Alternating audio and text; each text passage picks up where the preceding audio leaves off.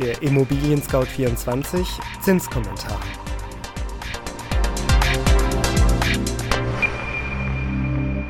Hallo liebe Hörerinnen und Hörer, mein Name ist Andreas Böhm und ich begrüße Sie herzlich zum Juni-Zinskommentar von Immobilien Scout 24. In diesem Podcast-Format wollen wir Sie über die aktuellen Zinsentwicklungen auf dem Finanzmarkt informieren. Und dafür werfen wir auch immer noch einen Blick hinter die Kulissen. Die Juni-Ausgabe unseres Podcasts steht unter der Frage Leitzinsänderung bei der EZB? Doch wie immer zunächst das Wichtigste in Kürze. Erstens, Europa gewinnt an Interesse. Wahlbeteiligung an der Europawahl ist so hoch wie lange nicht.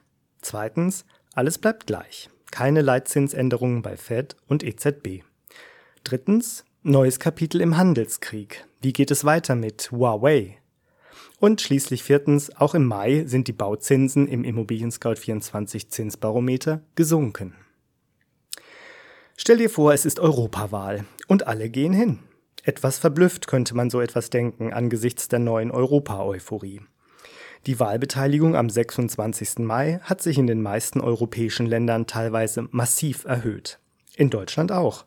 Von rund 48 Prozent vor fünf Jahren zu jetzt 61,5 Prozent.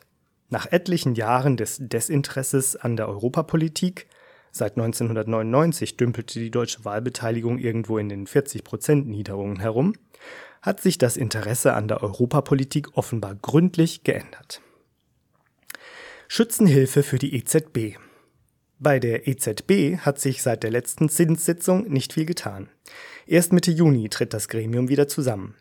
Mario Draghi, dessen Geldpolitik vor allem aus Deutschland immer wieder angefeindet wurde, bekam unterdessen Schützenhilfe von einem deutschen Bundesbanker.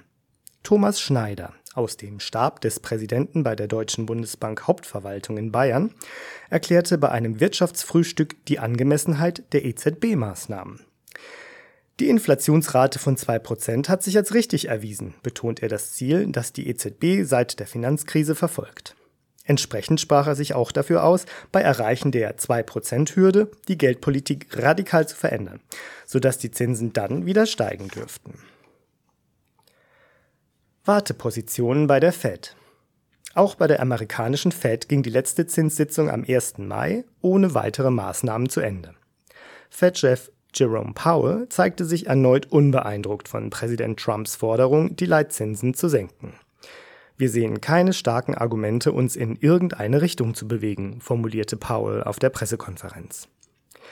Die Kerninflation war in den USA im März auf 1,6 Prozent gesunken.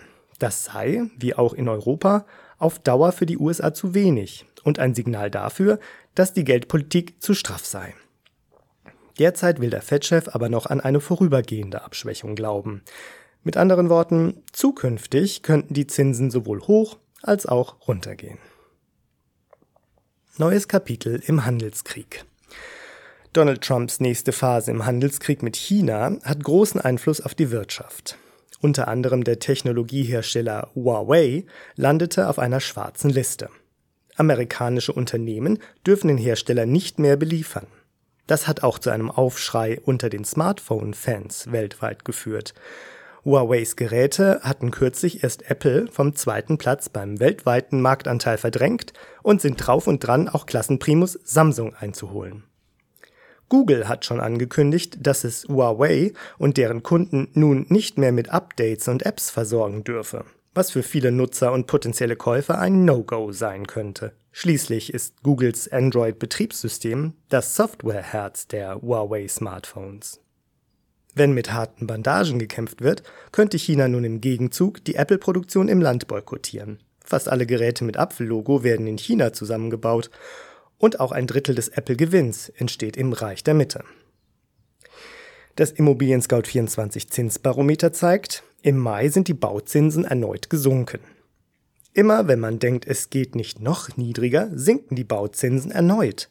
So auch im Mai.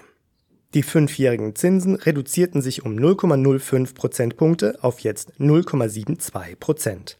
Wer nur kurzfristig Geld braucht oder eine Anschlussfinanzierung benötigt, kann hier echte Schnäppchen machen.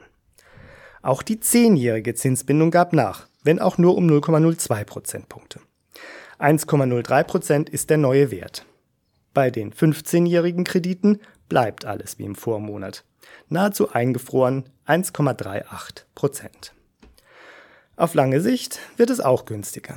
Kredite mit 20-jähriger Zinsbindung sind um 0,04 Prozentpunkte auf 1,58 Prozent gesunken.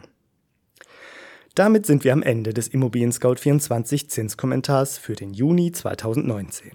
Haben Sie Fragen an uns, Lob, Anregungen oder Kritik? Dann freuen wir uns über eine E-Mail unter podcast@scout24.com.